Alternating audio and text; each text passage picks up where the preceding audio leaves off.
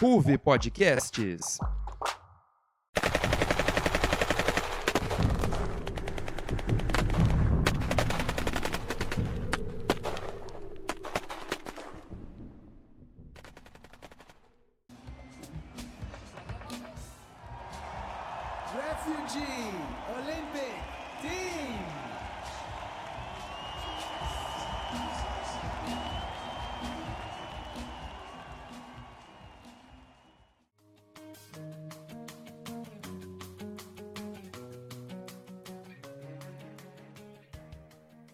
Dizem que a política não se relaciona com o esporte.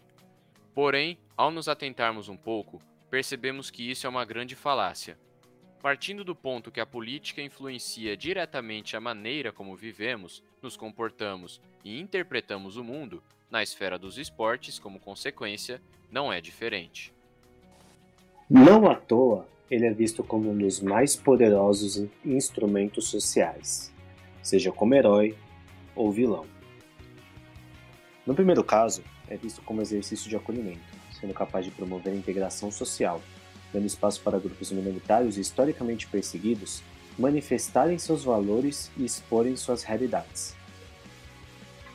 Nesse sentido, negros, mulheres, membros de diversas religiões e da comunidade LGBTQIA+, por exemplo, encontram no esporte maneiras de assegurarem seus direitos. No segundo, ele é usado para praticar o contrário, o não reconhecimento do esporte como espaço importante das relações sociais o envolve em casos lamentáveis. Perseguição de atletas por conta de sua etnia, classe, orientação sexual ou política. Casos de corrupção, envolvendo empresas privadas e órgãos estatais. Uso de equipes e eventos para promoverem governos autoritários e silenciar cenários de guerra são alguns dos exemplos. Tendo isso em mente, neste episódio abordaremos o papel do esporte no contexto de alguns confrontos dentro de países ou entre nações. Além disso, também falaremos do acolhimento daqueles que são diretamente afetados por essas situações, sendo forçados a deixarem seu país de origem e que veem no esporte um meio de refúgio. Eu sou Antônio Vinícius. E eu, Ian Guimarães Teixeira. Sejam bem-vindos e bem-vindas a mais um Nas Linhas do Esporte.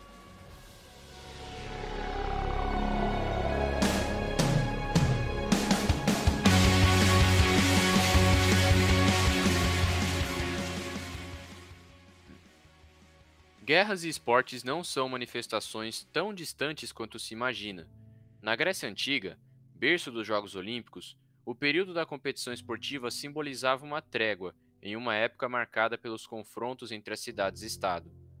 E até hoje, nos Jogos modernos, mantém-se essa perspectiva de um momento de paz e união entre os povos em meio à tensão. Outra história famosa, e já mais recente, é a de que o Santos de Pelé e companhia parou uma guerra civil na Nigéria, em 1970.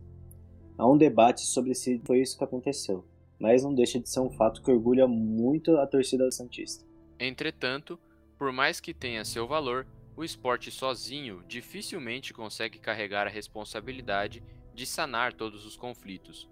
Marcadas por interesses diversos e complexos, além do propósito de destruir os inimigos, e elas têm sido cada vez mais violentas ao decorrer da história. São vários os casos em que as guerras barraram a prática esportiva, interferindo em grandes eventos. Dentre os mais notórios cancelamentos pelo fato de diversas nações estarem inseridas em conflitos e territórios imensos servirem de campos de batalha, podemos citar os Jogos Olímpicos de 1916, devido à Primeira Grande Guerra, e os Jogos de 1940 e 44, por conta da Segunda Guerra Mundial. Esse mesmo evento sanguinário acarretou a não realização das Copas do Mundo de 1942 e 1946, além de aproximadamente 40 milhões de vidas perdidas.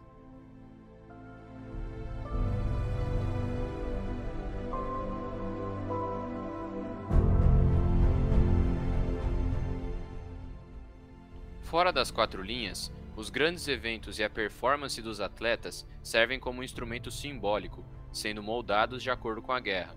passando a serem vistas como uma representação daqueles que promovem os conflitos e seus respectivos interesses. Para entender um pouco melhor esse mecanismo de influência, conversamos com Aurélio Araújo, do Copa Além da Copa, podcast que debate a relação do esporte com a história, geopolítica e cultura. É, em essência, o que a gente pode é, concluir, países que organizam eventos de esporte internacionais estão sim querendo se mostrar para o mundo, né, querem deixar a sua marca conhecida, mostrarem como são organizadas as suas sociedades, enfim. Agora, não sei se a palavra é manipular, mas influenciar com certeza é uma das intenções desses países, né? Isso é o que se chama de soft power, né? O poder de influenciar o imaginário de outros países, né? Criar uma imagem aí bem dirigida, bem direcionada do seu país e projetar essa imagem mundialmente. Isso pode ser feito de várias formas, mas com certeza o esporte é uma das mais efetivas. E é principalmente no início do século XX, com o esporte se moldando na era contemporânea, que grandes vilões da nossa história passam a entender o soft power que possuem em mãos. Logo após o fim da Primeira Guerra Mundial em 1918, o italiano Benito Mussolini idealizou o fascismo, movimento político que acabou sendo instituído, num primeiro momento, na Itália e mais tarde ampliado a outros países da Europa, reescrevendo os caminhos da história. É visto por estudiosos como uma forma radical de atuação da extrema-direita. As principais prerrogativas dessa ideologia, que colaboraram para a instalação desse modelo no contexto entre guerras, foram o nacionalismo exacerbado, mobilização das massas, anticomunismo, partido único, oposição aos valores liberais e uso da violência para combater a oposição.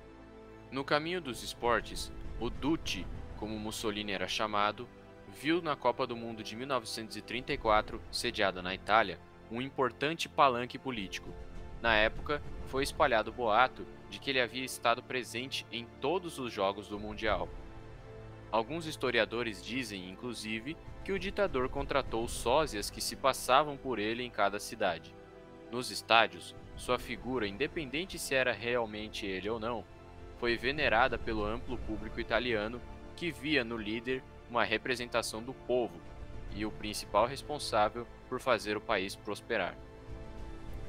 Nos bastidores, a presença de Mussolini também fez a diferença, tendo em mente que a equipe da casa tinha que ganhar a qualquer custo. Foram comuns ameaças diretas a equipes adversárias, subornos de árbitros, interferência na marcação dos horários dos jogos e manobras no chaveamento das disputas para facilitar o caminho dos italianos. Para se ter uma ideia, a semifinal disputada entre Espanha e Itália foi marcada por erros grotescos e infantis dos espanhóis, favoritos ao título inclusive. Estudiosos e comentaristas esportivos apontam que eles foram coagidos a entregar a partida. Outro fato curioso é que a final entre Itália e Tchecoslováquia foi apitada por um árbitro declaradamente fascista e admirador de Mussolini, o sueco Ivan Eklund. Assim, a Azzurra venceu a partida por 2 a 1 e conquistou seu primeiro Mundial. Ao lado da Itália naquilo que ficou conhecido como Eixo do Mal na Segunda Guerra, a Alemanha também viu no esporte uma via política importante. O ditador Adolf Hitler compartilhava, em essência, muitas características da ideologia fascista, porém acreditava em superioridade de raças. Para ele, os verdadeiros europeus e tipo racial superior seria o ariano, com descendência direta dos persas e dos hindus, apontados como os primeiros povos a ocuparem a Europa.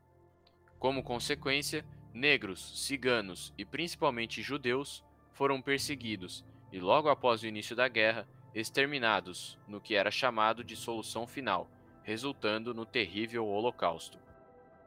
Antes até de Mussolini, desde o início dos Jogos Olímpicos da Era Moderna, o então Império Alemão enxergava o evento esportivo como um espaço para demonstrar sua preparação física, força e superioridade diante de outras nações. Após o cancelamento dos Jogos Olímpicos de 1916, que seriam realizados em Berlim devido à Primeira Guerra, e a derrota alemã na mesma, a escolha, feita em 1931, de manter Berlim como a sede da edição de 1936 aparentemente daria uma chance à Alemanha de tentar se apossar do simbolismo da paz e união que o evento buscava representar.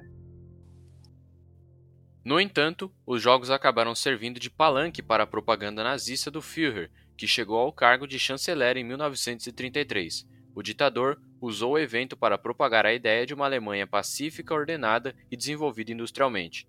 Todavia, deixava clara a ideia de superioridade ariana por meio do desempenho dos atletas e de construções faraônicas para a realização do evento. Mas há de se lembrar também daqueles que provaram o contrário. O sucesso de Jesse Owens, atleta negro dos Estados Unidos que conquistou quatro medalhas de ouro naquela edição, calou um estádio cheio de bandeiras vermelhas com suásticas ao centro, deixando para trás os aspas, superiores. Além disso, Hitler se recusou a cumprimentá-lo após a vitória, entendendo aquilo como um insulto incalculável. Começa a ser derrubado o muro de Berlim. Alemães dos dois lados fazem festa na reabertura da fronteira. Depois das grandes guerras, emergiram duas potências que polarizaram o mundo no período de 1945 a 1991.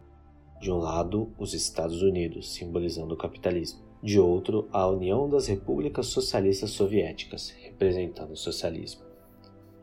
Os dois lados se desdobravam numa corrida de levar suas ideologias a outros territórios, conquistando poder e influência. Mas um conflito direto que nunca se deu em terra, pois caso utilizasse o poderio bélico disponível, a destruição seria gigantesca. Assim, na segunda metade do século, Estados Unidos e União Soviética brigariam dentro das linhas do esporte para testar a superioridade fora delas. E é então que as Olimpíadas voltam a ser as protagonistas. Por uma parte do conflito, suas edições tinham as atenções voltadas para a disputa do quadro de medalhas entre os Estados americanos e o soviético mas é entre o final da década de 70 e o começo de 80, com a tensão entre os blocos cada vez mais forte, que se transparece no esporte o conflito entre as nações. Nas quadras, o episódio que melhor simboliza tal fenômeno foi o pódio do basquete nas Olimpíadas de 1972, realizado em Munique, na então Alemanha Ocidental.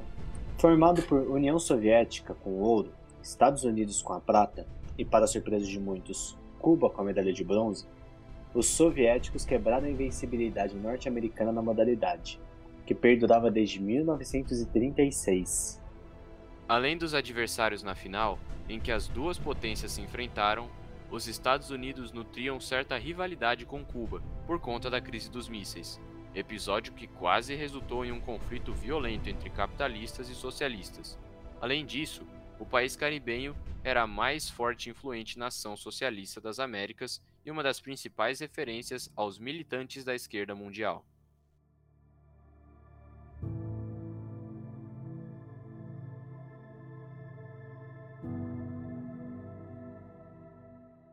Com Jimmy Carter na presidência, os Estados Unidos e outros 67 países alinhados a ele boicotaram os Jogos Olímpicos de Moscou em 1980. A sede foi escolhida para tentar simbolizar uma união entre os países. Todavia, a União Soviética teve no evento uma chance de mostrar para o mundo uma imagem positiva do seu modelo socialista de vida no país. O motivo mais latente do boicote foi a invasão soviética no Afeganistão no ano anterior. Entretanto, muitos dizem que isso não foi um motivo concreto, e sim uma desculpinha, para não deixar tão claro o sentimento anticomunista que dominava os Estados Unidos e seus aliados. Carter proibiu atletas americanos de competirem, até mesmo sob bandeira neutra, além de ameaçar confiscar o passaporte de quem desobedecesse a ordem. Não foi uma surpresa quando, na edição seguinte, em 84, que viria a ser realizada em Los Angeles, a União Soviética retribuísse o boicote, retirando sua participação dos Jogos, alegando fazer pela segurança e integridade de seus atletas. Assim, os soviéticos e outros 17 países não compareceram ao evento. Após o fim da União Soviética em 91, uma nova difusão territorial e nações são estabelecidas. Apenas em 1996, atletas das nações recém-independentes passaram a representar suas bandeiras. Esse é um dos pontos que levam ao cenário que vivenciamos hoje no conflito entre Rússia e Ucrânia dois territórios que tiveram sua independência após a dissolução da União Soviética e inúmeros efeitos sendo sentidos no esporte. Para comentar um pouco mais sobre os efeitos dos conflitos sentidos pelos atletas, trouxemos a fala do mestre em filosofia e jornalista Guilherme Silva Pires de Freitas, também pesquisador na área da cultura, política e identidades. Ele publica vários artigos relacionando guerras, ondas migratórias, refugiados e futebol. Sobre essa questão da, do conflito entre Rússia e Ucrânia, a gente viu que o esporte está sendo um dos protagonistas né, nessa onda de sanções. Né? A gente está vendo é, atletas russos, bielorrussos, sendo impedidos de competir. É, a gente viu seleções também sendo excluídas de, de, de, competições. A própria Rússia, que ia disputar uma, uma vaga na Copa do Mundo, foi expulsa, né, foi excluída da competição. Os clubes russos não podem jogar campeonatos europeus. É, mais recentemente a gente teve federações aí de esportes aquáticos, de atletismo, de vôlei banindo atletas russos. E, então a gente tem uma, o esporte num papel central aí nessa, nesse, nesse conflito, porque o esporte ele é algo global, é, mundial. A gente vê que os atletas russos já tinham tido problemas né, nos, nas últimas Olimpíadas, competindo sobre é, a bandeira do comitê, pelo aquele escândalo de doping e agora a gente tem uma exclusão né, de grande parte desses atletas. Então, o esporte está sendo colocado aí num, num, papel central nesse conflito. E acredito que, na minha opinião, é um pouco de injustiça com os atletas, porque eles não, não têm absolutamente nada a ver, eles estão pagando o pato por, por um conflito onde pouquíssimos atletas se manifestaram. Né? A gente teve um ginasta numa competição é, utilizando o símbolo do, do exército russo, a gente teve um, um, evento político né, com alguns medalhistas dos Jogos Olímpicos de Inverno e também com o nadador olímpico Rilov, é, num, num, estádio lá em, em, São Petersburgo, em apoio ao Putin, mas a maioria dos, dos atletas russos se posicionou contra o conflito, pediu a paz, porque eles também estão sendo prejudicados, né? E, e muitos atletas é, acabam tendo uma, uma, uma, visão diferente da sociedade, né? Porque os atletas eles acabam esses atletas de alto rendimento eles viajam muito, eles têm uma, é um intercâmbio maior com outras culturas que parte da grande população russa não tem.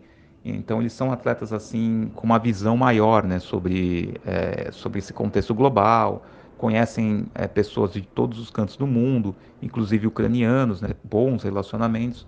Então a gente está vendo que é, essa questão do esporte tem um papel muito forte e influente nesse conflito. E a gente já viu que o número de refugiados na Ucrânia vem aumentando muito. Como medida dos países ocidentais para, de certa forma, punir e enfraquecer a Rússia, sanções econômicas a milionários russos, muitos dos quais são envolvidos diretamente com o presidente Vladimir Putin, foram aplicadas. Um deles, Roman Abramovich, conhecido por ter comprado o poderoso inglês Chelsea foi um dos alvos. O motivo pelo qual Abramovich sofreu tal medida é que, segundo o documento oficial do governo britânico, uma das empresas na qual ele possui participação potencialmente fornece aço para o exército russo que pode ter sido usado para construir tanques. No embalo dessa medida, seus bens no país foram congelados e o atual campeão mundial e da Champions League pagou o pato.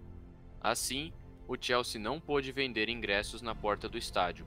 As lojas oficiais, que vendem camisetas, bandeiras e demais acessórios do clube, devem ser fechadas. Realizar transações de jogadores é também proibido. Abramovich, inclusive, tentou vender a equipe londrina, mas a ação foi bloqueada pela medida britânica. Enfim, o destino do Chelsea é incerto e causa enormes agonias nos torcedores e fãs do futebol inglês. Isso tudo se refere ao sports washing, termo que vem sendo popularizado dentro da imprensa esportiva nos últimos anos. Resumidamente, o conceito sintetiza o uso da imagem esportiva, seja de um clube ou time representando uma nação, para lavar a imagem de uma instituição política ou de atores envolvidos nela, como pontuamos em diversos casos até aqui.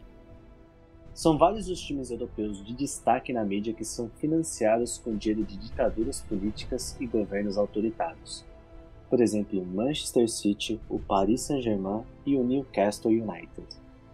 Mas o fenômeno não se restringe somente ao futebol. Uma parte dos grandes prêmios da Fórmula 1 são realizados em países ditatoriais, corruptos ou que se envolvem em conflitos políticos. Esses eventos só acontecem em grande parte devido ao dinheiro proveniente desses governos, mas a FIA, Federação Internacional de Automobilismo, pouco parece se importar com os problemas políticos e sociais que se passam nesses locais. Outros exemplos de como eventos e publicidade são uma plataforma de apoio de governos dessa natureza são pontuados pelo Brasil nigeriano Augusto Tidozie, do perfil Ponta de Lança, que cobre o esporte no continente africano.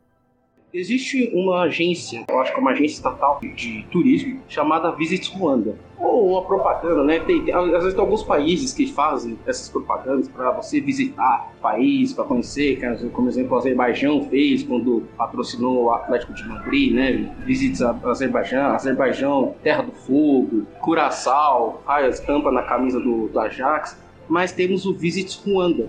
O Visit Ruanda né, é uma agência estatal de de turismo, né, de Ruanda, obviamente, né, que patrocina simplesmente o Arsenal, que é um dos maiores clubes da Premier League, um dos clubes mais ricos do mundo, né, integra o Big Six da Inglaterra, né, que são os seis maiores times em questão de faturamento barra torcidas da Inglaterra, e também patrocina o PSG. Só que Ruanda é acusada também de violações de direitos humanos.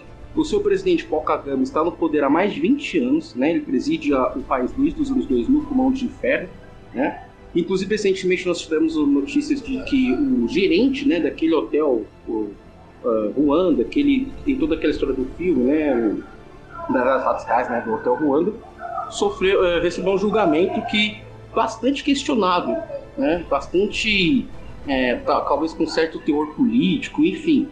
Mas isso só comprova que o esporte ainda é muito utilizado, sim, para passar uma ideia, uma ideia de, de sports washing, né? A ideia de passar a ideia de que o governo corrupto é um governo bacana, é um governo legal, tentar angariar também apoio em outras, em outras nações, né? Em outros lugares fora do, do, do seu país e fora dos domínios do país, né? Tal qual como o Qatar faz, tal qual como a Arábia Saudita faz, etc. Então é isso que eu posso dizer. E, sim, o esporte ainda é utilizado como meio de propaganda. E uma situação que queremos ouvir muito falar até o fim do ano é a do Qatar. Com a sede decidida desde 2010, são inúmeros os debates rondando a Copa de 2022. Comissão de Direitos Humanos, denúncias de trabalho escravo, machismo, homofobia, são várias as razões pelas quais se colocou a realização da Copa no país árabe em questão. Aurélio explica a seguir a tentativa de sports washing que fez o Qatar emergir como um detentor de poder dentro do esporte, principalmente no futebol. Nos anos 90, o Qatar passa por um golpe de Estado, né? Chegando um, um novo emir ao poder. É, lembrando que emir é o nome que se dá aos monarcas, né? Aos chefes de Estado no Qatar. E esse monarca percebe que é, para o país dele vai ser importante se colocar no mapa, vamos dizer, vamos dizer assim, né? Porque ele está cercado por vizinhos muito maiores e mais poderosos que ele.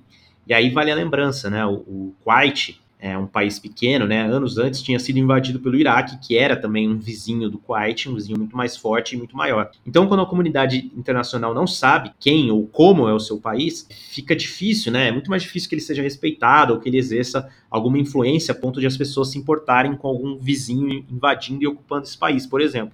Então esse novo emir do Catar, né, ele começa fazendo algumas coisas. Então ele é, funda um conglomerado de mídia forte, né, bastante poderoso e respeitado, assim, como a Al Jazeera, né, que vira aí uma fonte de, de notícias confiáveis sobre o Oriente Médio por o mundo inteiro.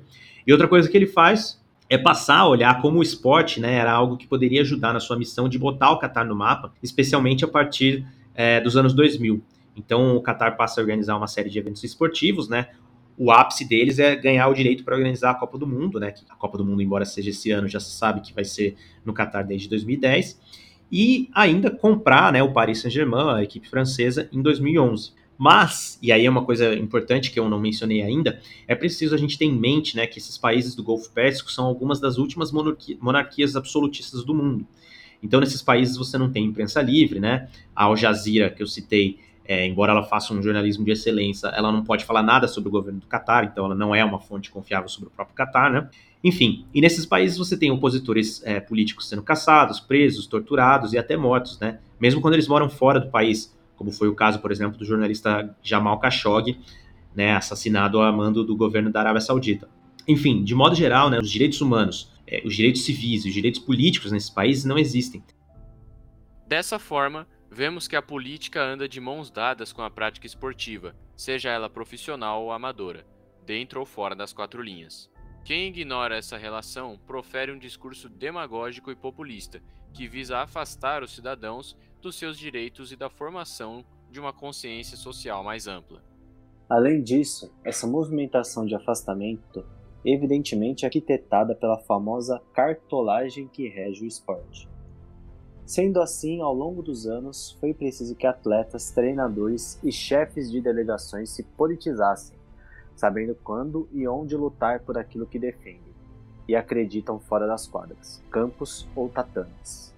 Assim encerramos o nosso primeiro bloco.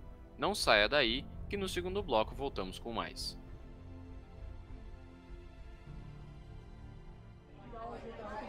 Nossa, cara, você viu a declaração que rolou lá no Congresso? Putz, eu não tenho tempo de acompanhar essas coisas no jornal. Mas eu também não. Mas sempre ouço o Cidadão Radical, aí eu fico sabendo. Ah, tô ligada! Aquele da Ruve Podcasts, né? Sim, sai todo início de mês.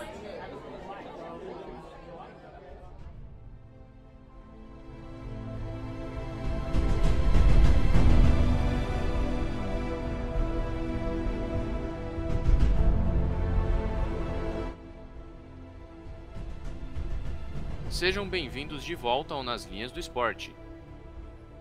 Como resultado das guerras, sejam civis ou entre nações, e de perseguições, principalmente religiosas e políticas, muitas pessoas são forçadas a deixarem seus países ou locais de origem em busca de sobrevivência, em primeiro lugar, e uma esperança de reconstrução após serem acolhidas. Essa é a realidade dos refugiados. De acordo com os dados do Alto Comissariado das Nações Unidas para Refugiados, conhecido como Acnur, em relatório semestral do meio de 2021, havia cerca de 21 milhões de pessoas nessa condição. Esse número engloba deslocados internos e externos, além de solicitantes de refúgio. Segundo a entidade, a Síria é o país que mais gerou refugiados. Aproximadamente 6,5 milhões de sírios foram considerados refugiados, migrantes ou solicitaram asilo. Outros quatro países em situações parecidas são Venezuela, com aproximadamente 4 milhões, Afeganistão e Sudão do Sul, quase empatados com 2,5 milhões, e na quinta posição, Myanmar aparece com cerca de 1 milhão. Atravessando barreiras alfandegárias ou por meio dos mares em barcos lotados, os refugiados não deslocam apenas seus corpos, mas questões sociais, políticas, religiosas, econômicas e até mesmo linguísticas. A Acnur também definiu o ranking dos países que mais os recebem. A primeira posição é ocupada pela Turquia, seguido por Colômbia, Paquistão, Uganda e na quinta posição a Alemanha, país mais rico da União Europeia e um dos principais do bloco na política de acolhê-los. Todavia, em contraste com os que abrem as portas, existem aqueles que fecham. Alguns utilizam como argumentos projeções econômicas desfavoráveis ou formação de cenários políticos conturbados. Porém, o que vem sendo mostrado como mais latente é a xenofobia. Classificada como a repulsa a qualquer tipo de imigrantes, exalta valores nacionalistas, cria polarizações no debate internacional e trouxe à tona, em certos aspectos, a extrema-direita ao cenário político europeu. O caso mais emblemático é a saída do Reino Unido da União Europeia, o Brexit, em que a crise dos refugiados foi uma das pautas principais.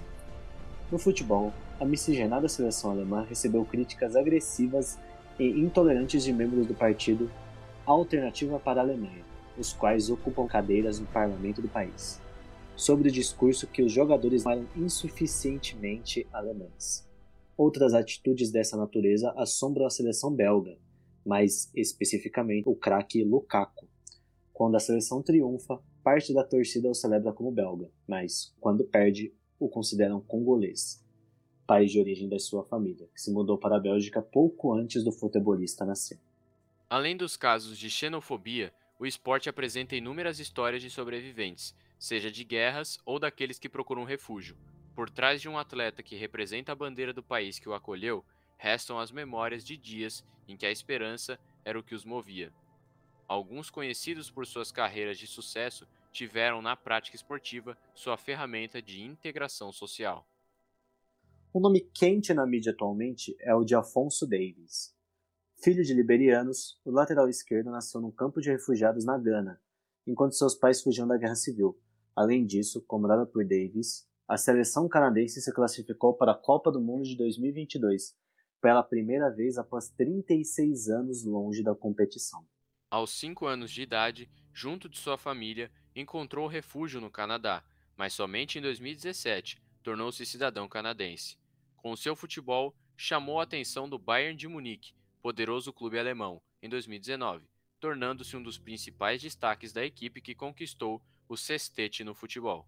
O jogador também é reconhecido como embaixador da boa vontade da Acnur, e em declarações publicadas na página oficial, Davis diz que quer ser a voz de mais de 80 milhões de refugiados no mundo. Abre aspas. Eu sei o que é ser um refugiado. A minha família teve de deixar tudo para trás na Libéria para encontrar segurança em Gana. A família foi para o Canadá como parte de um dos programas de ajuda aos refugiados do Acnur. Fecha aspas. Acrescenta ele. Outro nome é da jogadora de futebol feminino Nadia Nadim. Nascida e criada no Afeganistão até os 11 anos, viu seu pai ser levado pelo Talibã. Em 2000, logo antes do, do início da guerra do Afeganistão devido à invasão dos Estados Unidos, a mãe de Nadia com ela e suas quatro irmãs, teve como única saída fugir de sua terra, passando pelo Paquistão, Itália e Inglaterra antes de estabelecerem de fato na Dinamarca, país no qual Nadine se representa na seleção. Na carta com sua história publicada ao The Players Tribune, Nadia mostra a importância que o futebol teve na sua vida ao relembrar memórias de quando jogava bola com outras crianças em acampamentos de refugiados. Em 2009, Nadia se tornou a primeira naturalizada a defender a seleção da Dinamarca. Além de uma carreira de muito sucesso no futebol, fora dos gramados, ela é embaixadora da Unesco e formada em medicina e expõe sua vontade em auxiliar os Médicos Sem Fronteiras. Por fim, saindo do futebol, o tenista Novak Djokovic chocou o mundo quando registrou suas memórias da infância e sua biografia. O Sérvio tinha 11 anos quando a Guerra do Kosovo, uma das mais sangrentas do período pós-dissolução da antiga Iugoslávia e da União Soviética, eclodiu. Segundo o multicampeão, ele ainda se lembra do barulho das bombas e do medo constante. Afirmou ter começado a treinar tênis dentro de piscinas vazias, pois serviam como uma espécie de trincheira caso houvesse algum ataque surpresa a tiros. Mais tarde, refugiou-se com os irmãos na Itália e lá viu no esporte um meio de esquecer um pouco o passado, fazer novos amigos e desfrutar da coisa que mais gosta de fazer.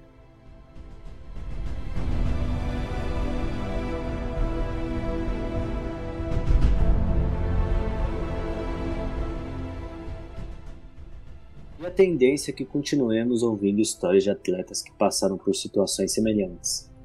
A crise migratória na Europa, que aumentou exponencialmente nos últimos anos, tem como lado mais visível justamente a situação dos refugiados. Deslocados à força por conflitos oriundos a eles, no mundo hoje globalizado, são afetados não somente atletas nascidos e criados naquele território, mas também aqueles que viam nessas terras uma oportunidade de trabalho. É o caso mais recente de esportistas que representavam a equipe da Ucrânia e da Rússia. Após a invasão russa à Ucrânia no dia 21 de fevereiro, o estado calamitoso emergiu de maneira muito rápida. Com a intensificação dos ataques, a investida tomou proporção maiores do que o, o governo ucraniano previa. Sendo assim, atletas brasileiros que moravam no país ficaram ao mesmo tempo desnorteados, com o medo do que poderia acontecer e na expectativa de voltar o quanto antes para o Brasil. 30 brasileiros disputam a primeira divisão da Liga Nacional de Futebol Ucraniano sendo o país que mais cede atletas para a competição. O Shakhtar Donetsk, um dos principais clubes do país e que regularmente participa da Champions League, possui 12 brazucas em seu elenco. Em vídeo circulando nas redes sociais, jogadores do Shakhtar e do Dinamo Kiev, outro grande do futebol ucraniano, expõem a situação que estão passando. Nele é possível ver as famílias desses atletas com esposas e crianças. Elas estavam abrigadas em um hotel, com outros funcionários do clube, totalizando cerca de 50 pessoas. Fala galera, aqui estamos todos reunidos aqui, jogadores do Dinamo, do Shakhtar, com as nossas famílias e a gente está hospedado aqui no hotel devido a toda a situação. A gente está aqui por, pedindo ajuda de vocês para promover esse vídeo devido à falta de combustível que existe na cidade, fronteira fechada, espaço aéreo fechado, então a gente não tem como a gente sair. A gente pede muito apoio ao governo do Brasil que possa nos ajudar e espero que vocês possam nos ajudar a promover esse vídeo e alcançar o máximo de pessoas possível. É, nós mulheres estamos com os filhos, com as crianças e a gente está se sentindo um pouco abandonado porque a gente realmente não tem o que fazer, não sabe o que fazer, é, as notícias não chegam até nós, a não ser as do Brasil, e a gente pede um apelo para vocês, até por causa das crianças, cada um saiu da sua casa correndo para ver o hotel, cada um com uma peça de roupa, não sabemos se vai ter comida, como que vai ser, então a gente queria muito pedir ajuda. Além desses jogadores, Derek e Fabinho, atletas do, Me do Metalist 1925, ficaram isolados um apartamento e declararam como estão sendo os dias de guerra e medo constante. Então, a gente não, não estamos no hotel agora, a gente está no apartamento. Ah, o que, que o clube passa para a gente, a direção do clube passa a gente é que a gente possa ficar em casa, que a gente não possa sair para nada. A gente já fomos no mercado, compramos alimentos para deixar aqui em casa, compramos águas, e o momento é de angústia, que a gente não sabe o que a gente vai fazer. Ele não, não dá uma posição pra gente, entendeu? A gente não tá aqui meio perdido aqui. A gente fizemos uma pré-temporada na Turquia, chegamos, foi segunda-feira agora na Ucrânia. Treinamos na segunda, terça, quarta. Quando foi ontem, chegou uma mensagem no grupo pra gente falando que não, não, não haverá treino, nem hoje, nem amanhã, nem sábado. Dia 26, eles iam dar uma posição pra gente o que, que ia ser feito. E a gente ficou sem entender, porque a gente já ia estrear no campeonato sábado, tinha jogo, ia contra o Shakhtar. Aí a gente ficou meio que perdido. Aí eles falaram pra gente poder ir pro nosso apartamento, para ficar em casa, tocar comida, é, água e ficar em casa. Diante de um conflito dessa proporção, as consequências respingam nos dois lados. Times e seleções russas foram suspensos de torneios continentais e mundiais. Atletas que representam a Rússia e a Bielorrússia sendo forçados a representarem uma bandeira neutra e também correndo risco de serem suspensos. Pelo governo estrito e pelo poder coercitivo que estes possuem sobre os indivíduos de seus países, surpreende de uma maneira positiva atletas russos e bielorrussos usando suas vozes contra a guerra. Daniil Medvedev, tenista que se tornou top 1 do mundo pouco depois de ter estourado a guerra, foi um deles. Ele disse: Sendo jogador de tênis, quero promover a paz em todo o mundo. E que não é fácil ouvir todas essas notícias. Sou a favor da paz. Lenda do vôlei feminino, a ex-jogadora russa Ekaterina Gamova também usou suas redes sociais para protestar. Aspas, Deus, por favor, isso não. Não há necessidade de uma guerra. Não podemos simplesmente concordar. Estou muito assustada. Pessoas comuns não têm culpa e elas estão sofrendo primeiro. Vou me lembrar desse dia para o resto da minha vida, quando disseram: a guerra começou. Olhei para o meu filho e as lágrimas caíram sozinhas. Fecha aspas. Publicou em seu Instagram. Pedidos de ajuda, depoimentos e protestos mobilizaram o mundo do esporte, até que aqueles jogadores conseguissem de fato estarem seguros, estando de volta ao Brasil ou se refugiando em outros países.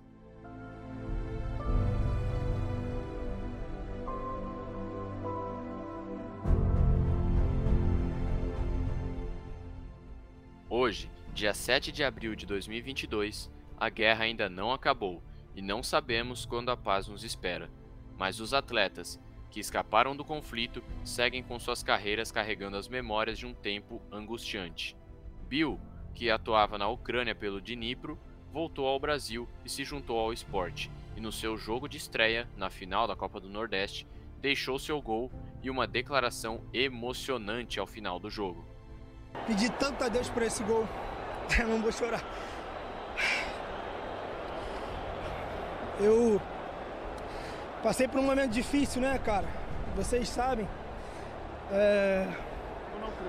Saí de uma guerra e assim, é muito difícil para nós, a gente sai de casa em busca do nosso sonho e passa passar por uma situação dessa muito triste. E eu pedi tanto a Deus me abençoar com esse gol, para dedicar aos meus companheiros que estão lá. Não só da minha equipe, mas todo o povo ucraniano que está passando por essa situação muito chata, muito ruim. E dedico esse gol a eles. Agradeço muito a Deus por ter me abençoado no momento certo. No Brasil, o esporte vem sendo um instrumento fundamental para conseguir integrar os milhares de refugiados que chegam no país procurando acolhimento. O Guilherme conta em detalhes um dos principais eventos que promovem essa inclusão: a Copa dos Refugiados e Imigrantes. De um aspecto mais é, amador, né? digamos assim, a gente tem como exemplo aqui no Brasil a Copa dos Refugiados. É um evento de futebol que foi criado pelos refugiados, né, depois da Copa de 2014, e com o passar do tempo ele foi é, evoluindo, foi crescendo, se tornou um torneio que começou ali é, num bate-bola entre eles para se tornar um, um, evento nacional, englobando diversas cidades do, do país, com apoio da iniciativa tanto pública quanto privada e, e, uma forma também de inclusão, né? Porque não é só o evento em si, né? Acontece feiras, né? Eles montam tendas ali durante as partidas. Então são tendas ali expondo a cultura local do, de cada país, é, culinária, artesanato e também eles, eles coletam né, currículos né, de, de, desses refugiados né, e repassam para empresas, para instituições buscando incluí-los. Né? Além, é claro, também ali de ter troca de culturas, é, de também de ter aulas, né? Alguns professores acabam indo lá é, para ensinar português, ou os próprios refugiados é, atuam, né? Como vamos dizer assim, intérpretes, né? Ensinam, né? Outras línguas para as pessoas aqui no Brasil, enfim. É, é uma forma de inclusão, né? De um evento é, que nasceu do esporte para ser mais do que isso, né? Além de criar um vínculo, né? E fortalecer os laços entre esses refugiados. Além de iniciativas amadoras, é importante destacar o que vem sendo feito em âmbito profissional. Nos Jogos Olímpicos do Rio 2016, o Comitê Olímpico Internacional criou o Time Olímpico dos Refugiados, no qual 10 atletas disputaram a competição carregando um símbolo de luta e superação. No aspecto profissional, é, como exemplo, a gente tem é, o, o, time olímpico e paralímpico de refugiados. Foi uma iniciativa que o Comitê Olímpico Internacional criou o Comitê Paralímpico Internacional é, apoiou e também absorveu essa ideia. E nas Olimpíadas do Rio, 2016, e de Tóquio, né, no ano passado, a gente teve é, equipes formadas por refugiados, é, atletas que são reconhecidos né, como refugiados, eles têm todo o status ali legalizado, fugiram muitos ali de guerras, de perseguições, conflitos étnicos, e eles estão em um outro país, eles recebem uma bolsa do COI né, para se manter, e eles treinam nesses países e ganharam essa oportunidade de competir através dessa iniciativa, tanto do COI né, como do, do Comitê Paralímpico Internacional. Diante de tudo que foi exposto aqui, esperamos que cada vez mais se desmistifique a ideia de que o esporte e política não se misturam. A relação entre eles é muito complexa, transitando entre guerras, corrupção, lutas por direitos e representação de diferentes realidades. Para além da partidarização, é preciso entender a política como fator essencial na maneira como o homem vive e se relaciona, forma seus complexos e costumes e defende diferentes e numerosas ideias. Como já disse Aristóteles, o homem possui a característica inata de viver em sociedade, a qual é mecanizada pela racionalidade e pela política, e é exatamente isso que nos diferencia de outros animais, caracterizando-nos como seres humanos.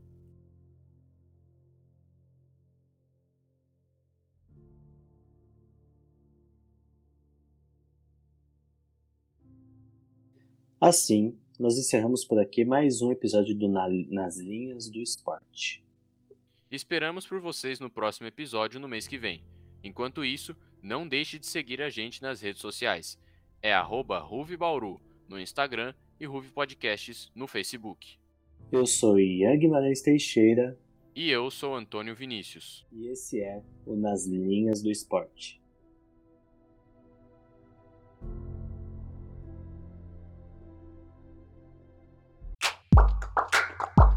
PUV Podcasts.